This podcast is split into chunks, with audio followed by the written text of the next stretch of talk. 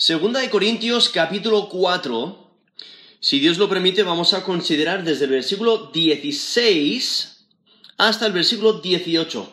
Segunda de Corintios 4, desde el versículo 16 hasta el versículo 18. Si Cristo es tu Señor, te espera una vida mucho mejor. No desmayes. Si Cristo es tu Señor, te espera una vida mucho mejor. No desmayes. Quiero leer el texto aquí, 2 Corintios 4, del 16 al 18. Dice, Por tanto, no desmayamos.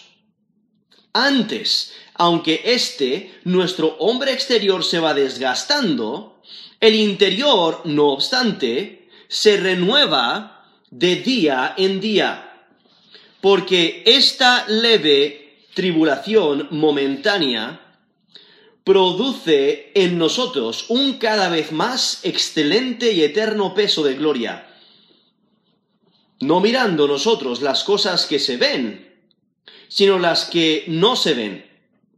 Pues las cosas que se ven son temporales, pero las que no se ven son eternas. Esto es 2 Corintios capítulo 4 desde el versículo 16 hasta el versículo 18. Si Cristo es tu Señor, te espera una vida mucho mejor. No desmayes.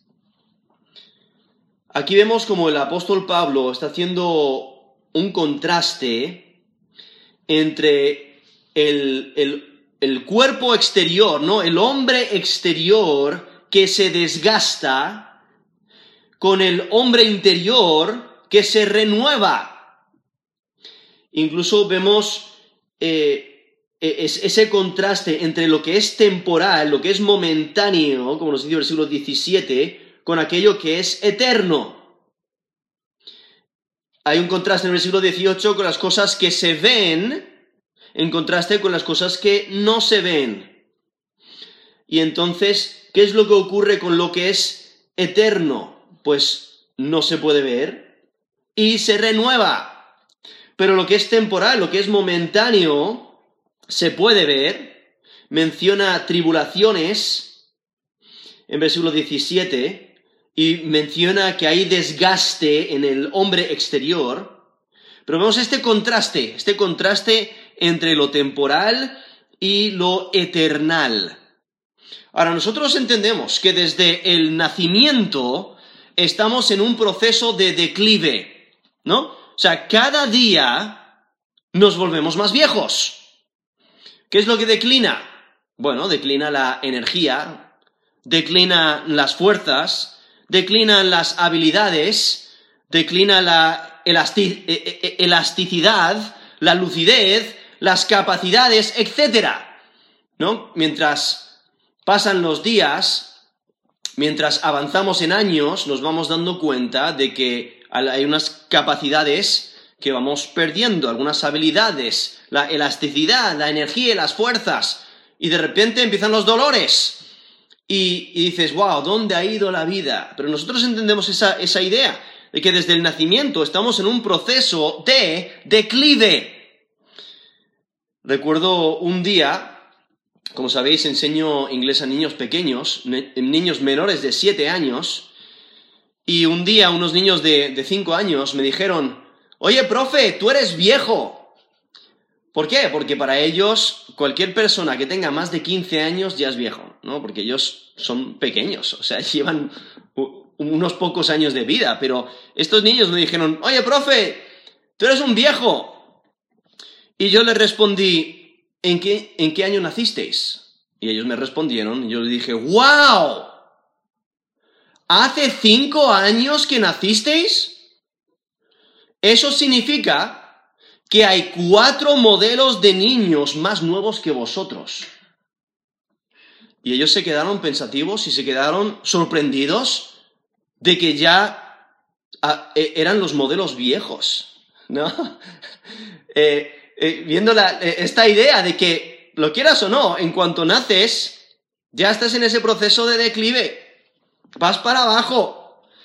Y, en lo que el, apóstol Pablo está mostrando aquí, estamos en 2 Corintios 4, considerando desde el versículo 16 hasta el versículo 18, lo que el apóstol Pablo está enfatizando es que esa fragilidad, esos límites, aún esa atracción al pecado asociado con este cuerpo presente, llegará el día que pasarán.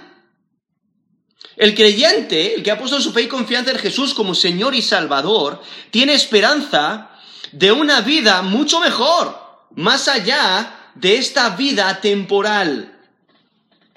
El cuerpo y el alma del creyente serán redimidos, serán glorificados. Esa es la esperanza que tenemos como creyentes. Y esta esperanza es la razón por la que el creyente no debe de desmayar. Aquí en 2 Corintios, capítulo 4, versículo 16, dice, por tanto, no desmayamos.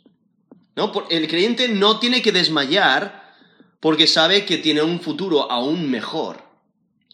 Pero el que no es creyente, esta vida es todo lo que tiene. Entonces, tiene motivo para desesperarse para desanimarse, tienen motivo para desmayar, porque mientras avanzan los días, avanzan los años, se va dando cuenta de que realmente su cuerpo se está muriendo, porque en esta tierra, en este momento, no tenemos un cuerpo eterno, eh, tenemos un cuerpo temporal para este mundo.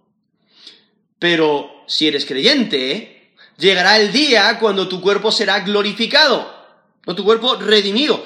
Tu alma y tu cuerpo van a ser redimidos, van a ser glorificados. Y esa es la esperanza que tiene el creyente. Y por ello no te puedes, eh, no, no debes de desmayar. No debemos de desmayarnos, de desalentarnos, de preocuparnos, sino debemos de tener la perspectiva correcta, porque todo se centra en la perspectiva. Debemos de mantener los ojos en las cosas celestiales. Debemos de pensar como Dios piensa. Porque el ojo de fe ve desde la perspectiva correcta. Por ello debemos de ver las cosas a la luz de la eternidad. Por ello aquí en 2 Corintios 4, versículo 16 dice, por tanto. Ahora, esas palabras, por tanto, lo que hacen es señalar que lo que continúa depende de lo que ha dicho anteriormente. Ahora, específicamente desde el versículo 1 del capítulo 4, porque si notáis, en capítulo, esto es 2 Corintios, capítulo 4, versículo 1, dice, por lo cual, teniendo nosotros este ministerio según la misericordia que hemos recibido, no desmayamos, no desmayamos. Aquí el apóstol Pablo dice que no desmaya, sino que es valiente a pesar, a pesar de, las aflicciones, a pesar de, de sus tribulaciones.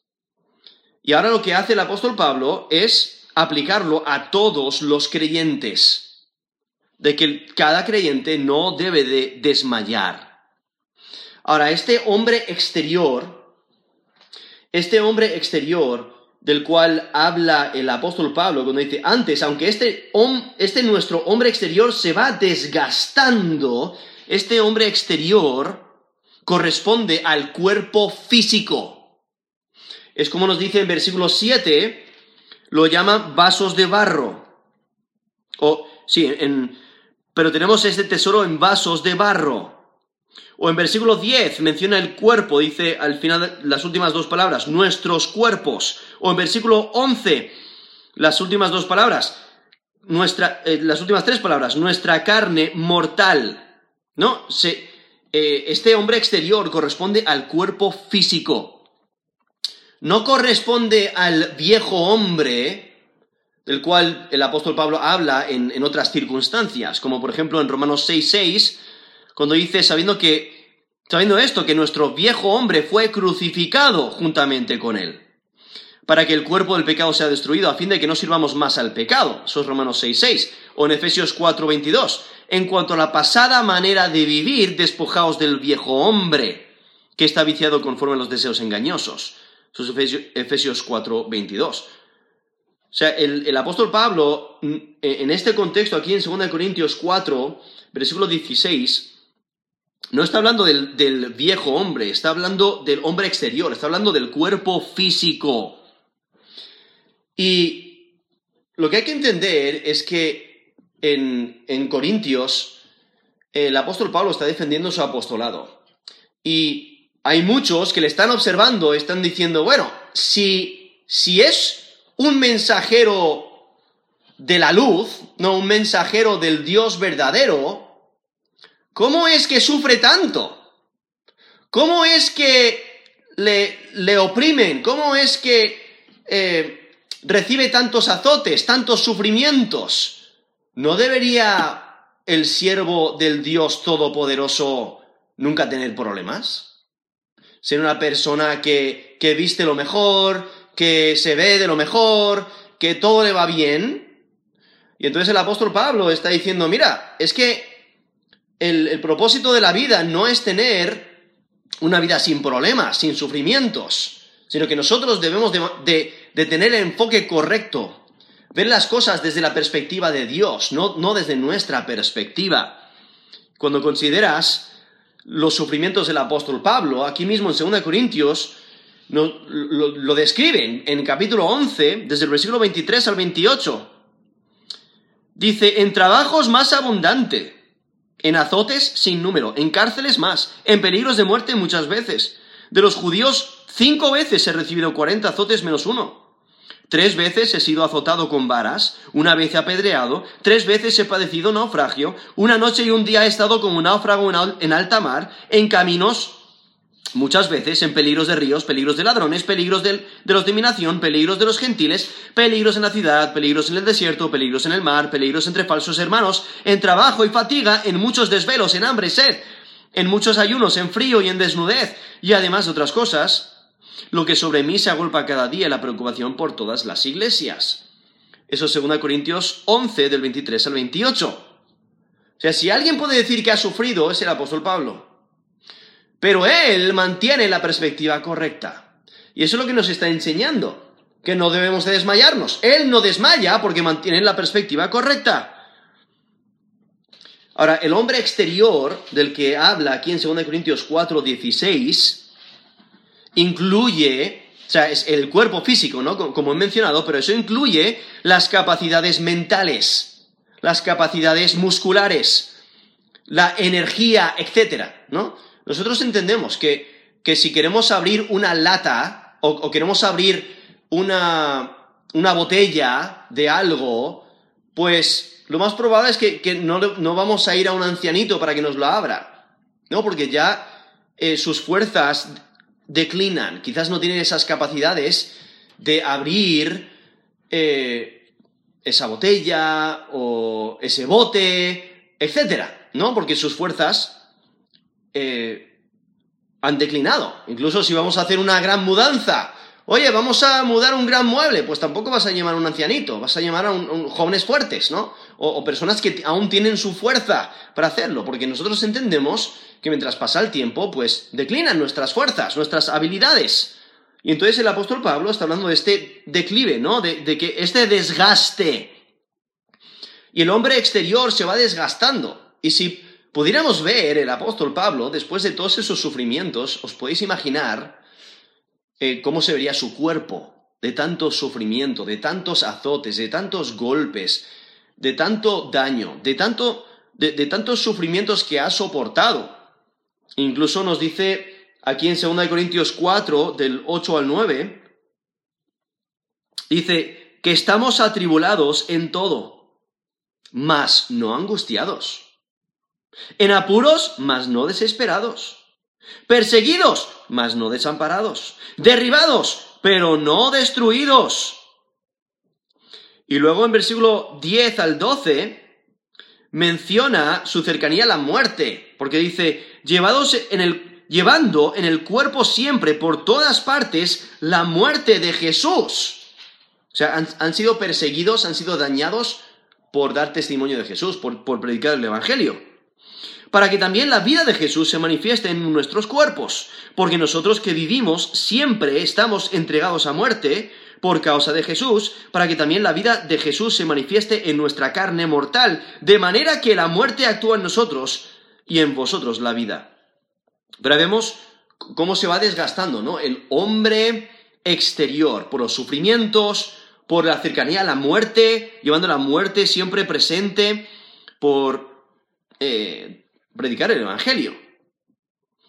Y entonces, aquí si notáis, dice, por tanto, no desmayamos antes, aunque este nuestro hombre exterior se va desgastando. O sea, el tiempo presente, habla en tiempo presente, subrayando que el desgaste es constante, es irreversible, es algo que continúa.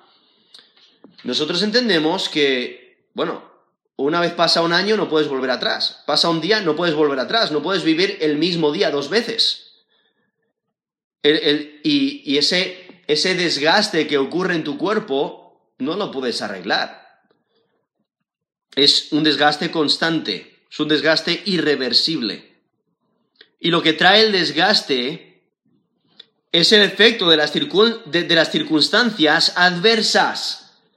Y por ello aquí nos menciona 2 Corintios 4:16, por tanto, no desmayamos. Antes, aunque este nuestro hombre exterior se va desgastando, ¿no? Se desgasta el hombre exterior, el cuerpo físico, pero hay esperanza para el creyente, porque dice, el interior, no obstante, se renueva de día en día. Y aunque Pablo es mensajero de la luz por el Evangelio, su hombre exterior se deteriora. Sin embargo, su hombre interior es objeto de renovación en la esperanza futura de gloria. Entonces, a pesar de su agotamiento, a pesar de su trabajo, a pesar de sus dificultades, de su sufrimiento, en vez de perder valentía, en vez de volverse negligente en sus tareas, el apóstol Pablo está siendo renovado por Dios en su vitalidad espiritual, de día en día, para llevar a cabo su ministerio. Es lo que ocurre en, cada creyente.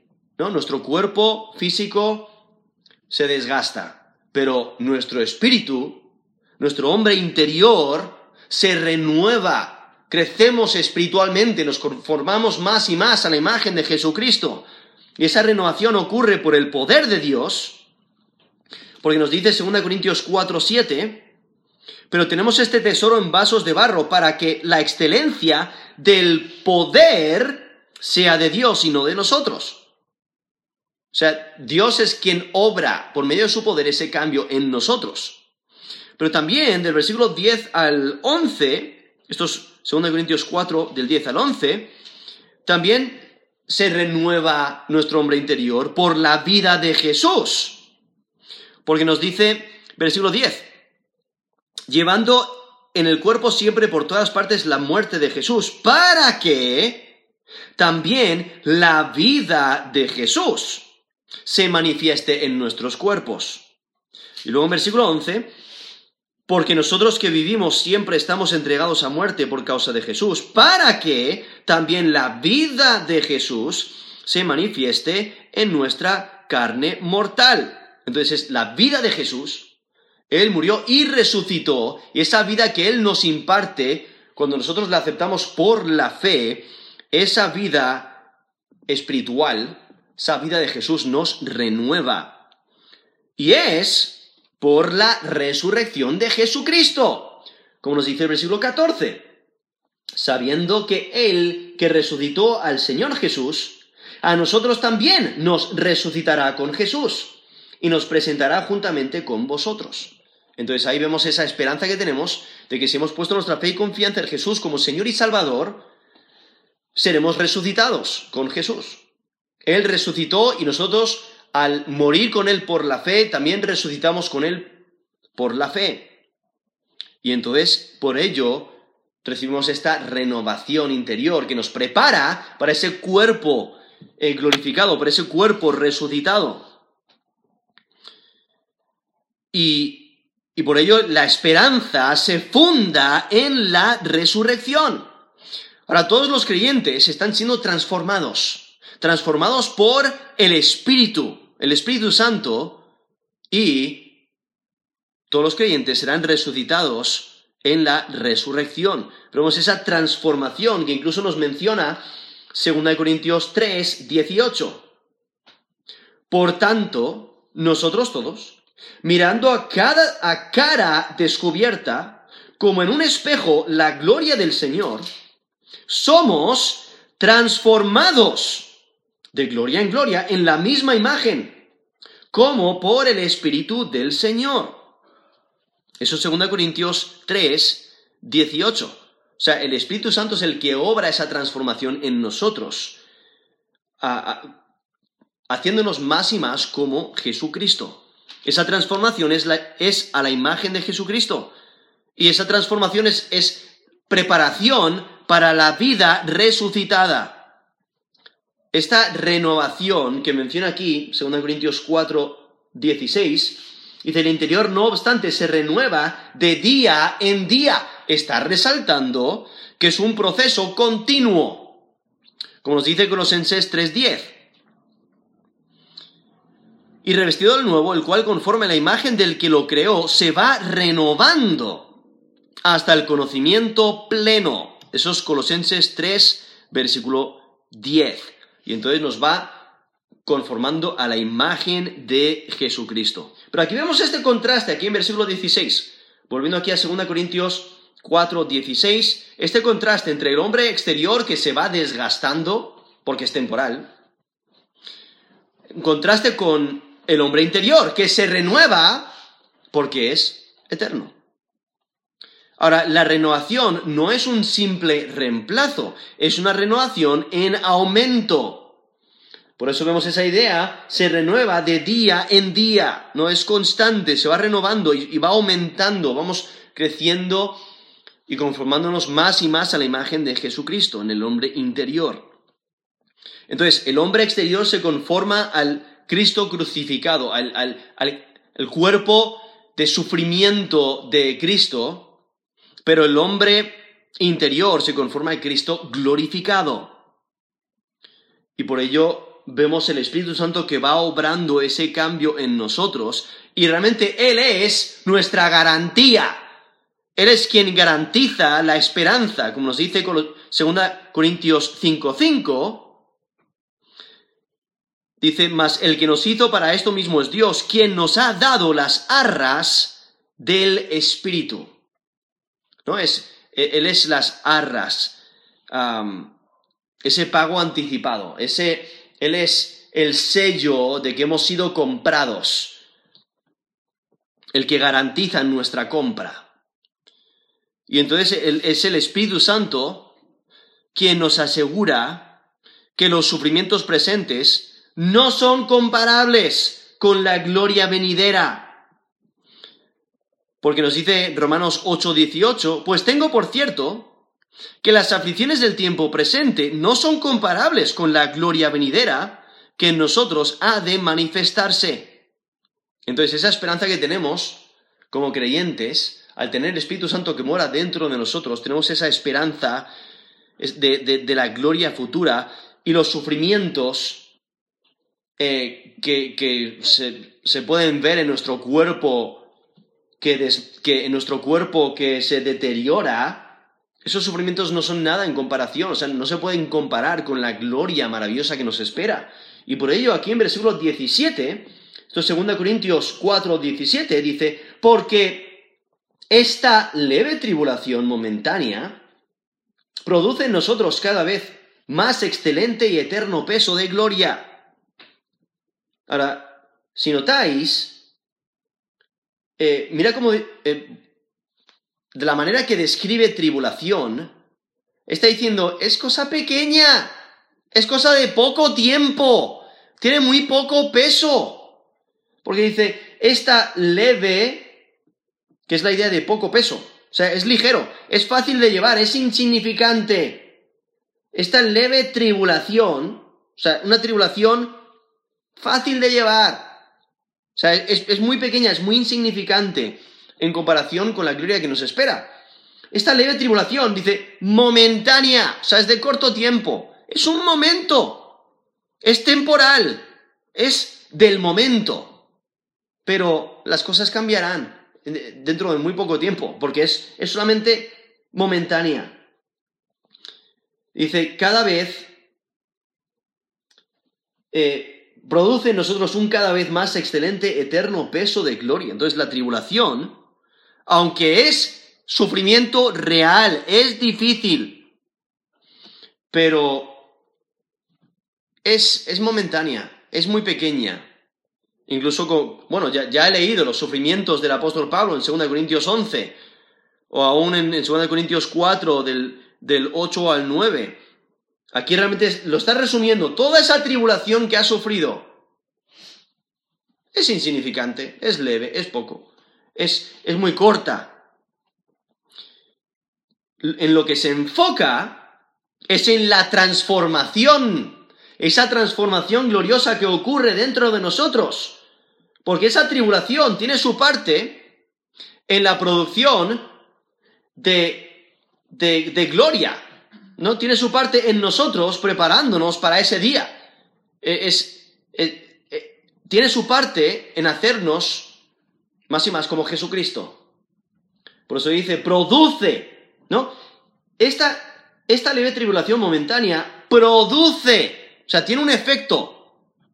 Y el resultado es es, correcto, es, placentero, es bueno, es un resultado bueno si afrontamos las tribulaciones correctamente. Y te produce en nosotros un cada vez más excelente y eterno peso de gloria. Ahora ahí, eh, realmente es esa, e, esa frase cuando dice un cada vez más excelente, cada vez más cada vez más excelentes, está repitiendo el mismo término dos veces, está en el lenguaje original, para añadir énfasis. Y es, y se refiere a un nivel extraordinario, excelente, es, un exceso, es sobrepasar, es todo, eh, algo que sobrepasa toda medida. Por eso dice un cada vez más excelente. O sea, va en incremento, lo supera.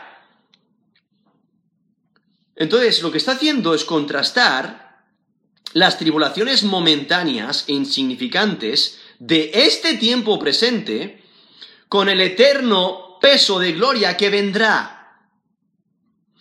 Ahora, el, el, peso de gloria se refiere a su enormidad, la enormidad de la gloria, la plenitud, la amplitud, la abundancia de la gloria que, que nos espera. Entonces, aquí está haciendo este contraste entre las tribulaciones momentáneas e insignificantes de este tiempo con el eterno peso de gloria que vendrá, y al mismo tiempo, el texto presenta que las aflicciones preparan la gloria, o sea, la producen. O sea, las aflicciones, todas esas tribulaciones, nos dice ahí en versículo 17, a la mitad del versículo dice, produce en nosotros. O sea, las aflicciones sirven para multiplicar la gloria del hombre interior. O sea, la gloria es el resultado que Dios obra a través de las aflicciones. Ahora, lo que no está enseñando es que puedes ganar mérito con Dios por sufrir. No, lo que Pablo está enfatizando es que la tribulación es momentánea, en tiempo, es leve en referencia, de peso, que es insignificante, en contraste con la gloria que es eterna y pesada. Y entonces, para, describir esta, esta, circunstancia, o sea, para que, nos, para que podamos eh, pensar en, en esta y tener la perspectiva correcta de la situación, un comentarista dijo, la increíble eterna gloria, sin comparación, hace que las aflicciones presentes sean como una tormenta diminuta en una taza de té. Entonces, todas las aflicciones que puedas tener, Y ya hemos leído que el apóstol Pablo tuvo grandes aflicciones. Pero todas esas aflicciones que, podemos sufrir, todos esos sufrimientos, esos dolores que podemos sufrir en este, en este cuerpo, en este mundo, en, este tiempo eh, temporal, son muy pequeños, son insignificantes, son como una tormenta en una taza de té. Que, que, vale, sí es una tormenta, pero realmente es muy, muy insignificante a la luz de la eternidad.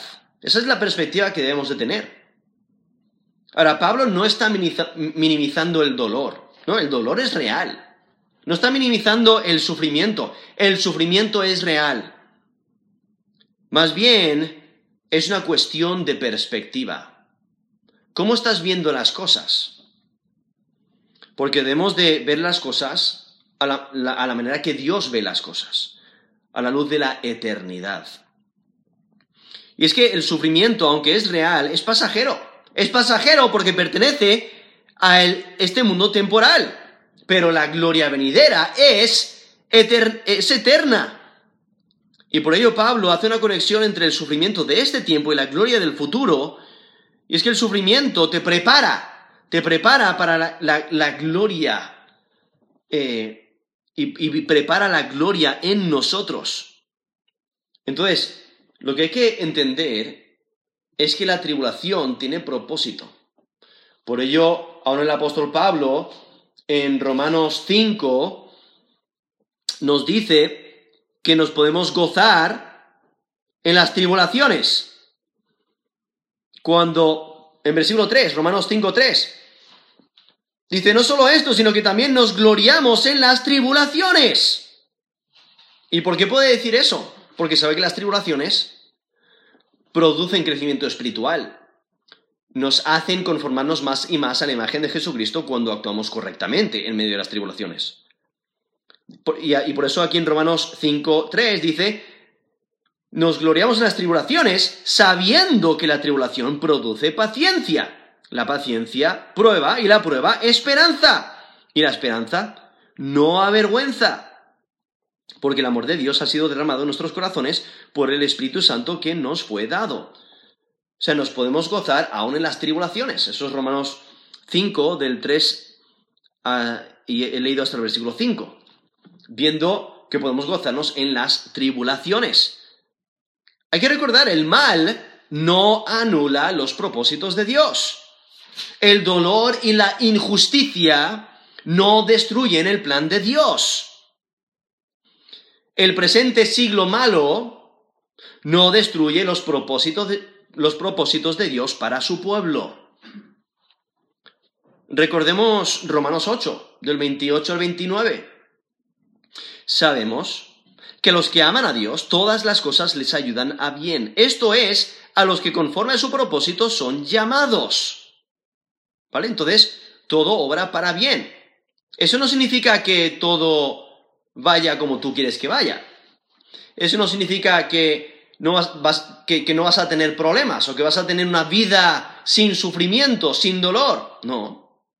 Sino que Dios usa aún las pruebas, aún el sufrimiento, aún el dolor, aún el declive de la vida, aún el desgaste del cuerpo, aún las circunstancias en las que tú estás, Dios las usa para su gloria y para que tú seas conformado más y más a la imagen de Jesucristo. Por eso nos dice Romanos 8:29, porque a los que antes conoció también los predestinó para que fuesen hechos conformes a la imagen de su Hijo, para que Él sea el primogénito entre muchos hermanos. O sea, ahí, pone la meta. ¿Cuál es la meta?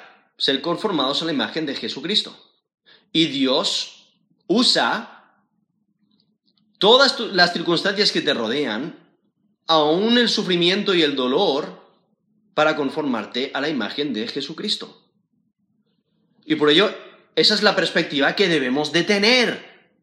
Es necesario ver las cosas a la luz de la eternidad. Es necesario ver las cosas desde el punto de vista de Dios. A Dios le interesa de que seas conformado a la imagen de Jesucristo. Y por ello debemos de tener la perspectiva correcta. Y el ojo de fe ve desde la perspectiva correcta.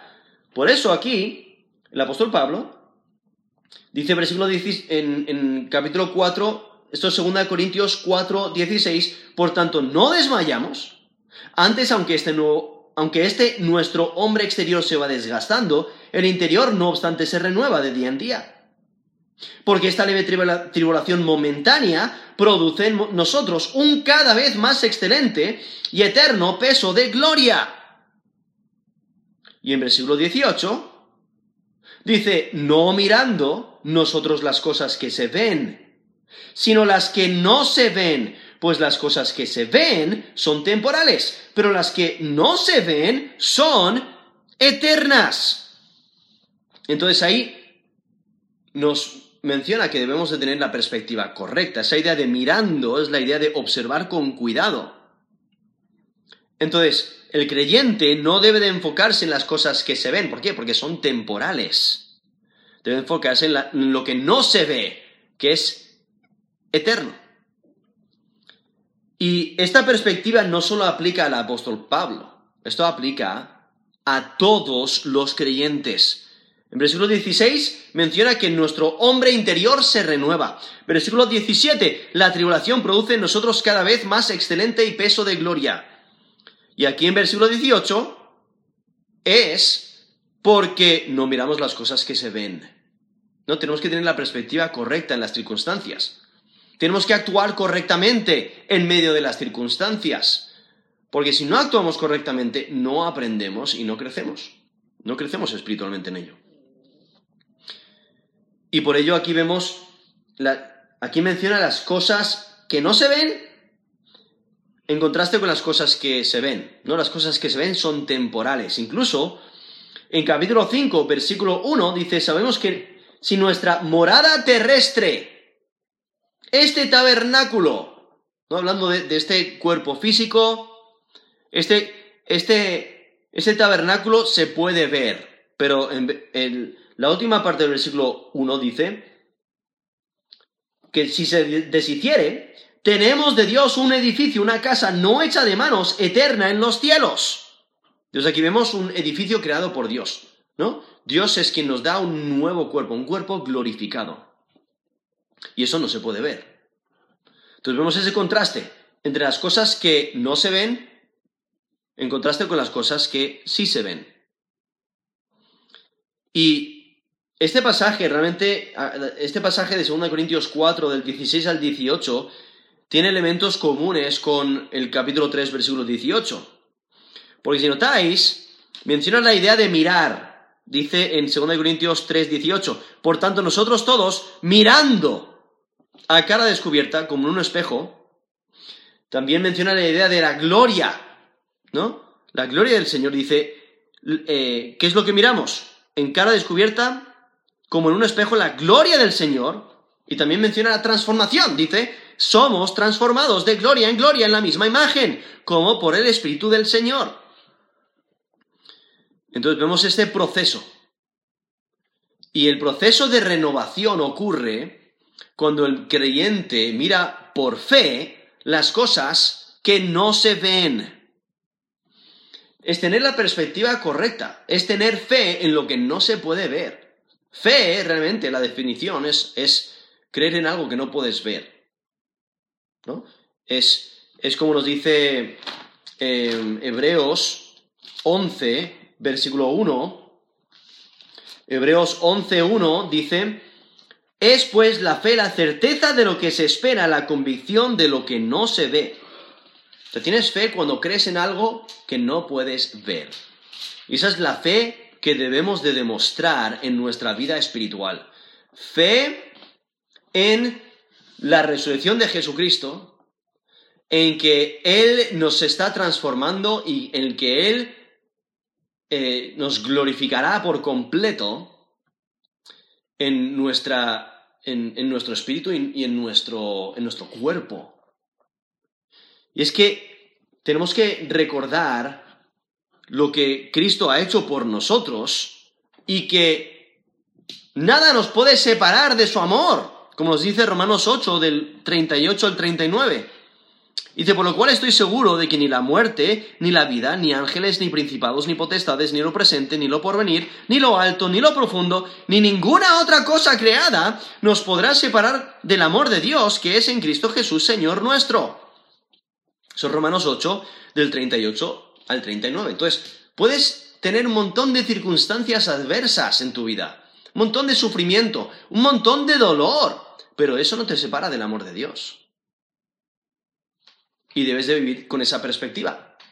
Dios te ama en medio de tus pruebas. Dios está contigo y te está transformando en medio de esas pruebas. Y usa las pruebas para transformarte, porque producen, como nos dice el versículo 17, esta leve tribulación momentánea produce en nosotros un cada vez más excelente y eterno peso de gloria. Por eso debemos de mantener los ojos en las cosas que no se ven. Las cosas que son eternas. Debemos de enfocarnos en la meta celestial, a pesar de los sufrimientos. Como dijo el, apóstol Pablo en Filipenses 3, 14, dice, prosigo a la meta al premio del supremo llamamiento de Dios en Cristo Jesús. Eso es Filipenses 3:14. O sea, aparte de, todas las circunstancias por las que pase en esta vida, todos los sufrimientos, los dolores, los cuales son reales, mantengamos los ojos en las cosas celestiales y no desmayemos. No debemos de desmayar. Por eso empieza con esas palabras. En versículo 16 dice, por tanto, no desmayamos. ¿Por qué no desmayamos? Bueno, no desmayamos porque tenemos una gloria futura incomparable, que no se puede comparar con, esta leve tribulación. Estos problemas chiquititos, sí, son difíciles en el momento, pero son temporales, son momentáneos, son cortos. Por ello debemos de mantener los ojos más allá de los problemas y de las circunstancias y tener el enfoque correcto, la perspectiva eterna Juan Calvino dijo, un momento es largo si miramos a las cosas a nuestro alrededor. Pero, una vez que elevamos nuestras mentes al cielo, mil años se vuelven como un momento. Entonces, la idea es, nuestra vida es muy corta aquí en este, en, este mundo, ¿no? La escritura misma dice 70, 80 años quizás.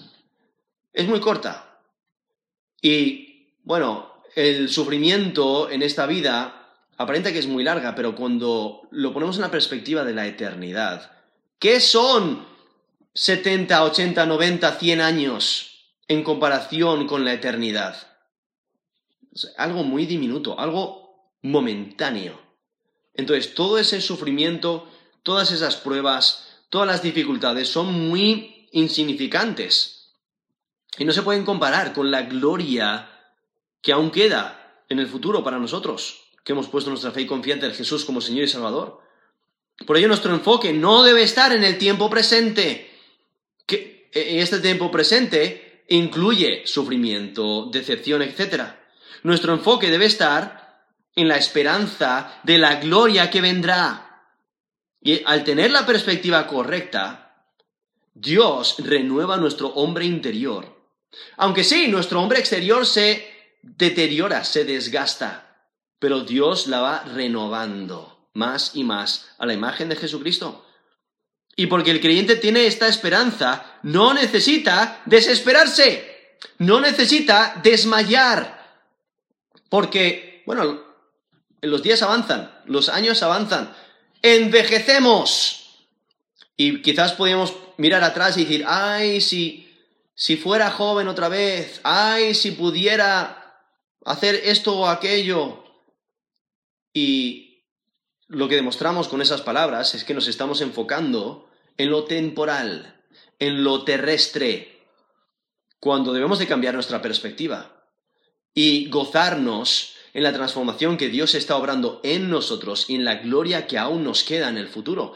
Y, que, es una gloria, como aquí nos menciona, en, en versículo 17, excelente y eterno peso de gloria. O sea, es abundante en extremo. podemos eh, gozarnos en esa realidad. Es un hecho que va a acontecer. Si has puesto tu fe y confianza en Jesús como Señor y Salvador, vas a recibir un cuerpo glorificado. Vas a ser glorificado, porque has sido redimido y puedes gozarte en esa verdad. Pero la clave para mantener eh, e, e, esta, esta perspectiva es la fe, ¿no? Creer en la palabra de Dios. Es necesario ver las cosas a la luz de la eternidad, ver las cosas desde el punto de vista de Dios. Es que si Cristo es tu Señor, te espera una vida mucho mejor. No desmayes. No desmayes. Vamos a terminar en oración.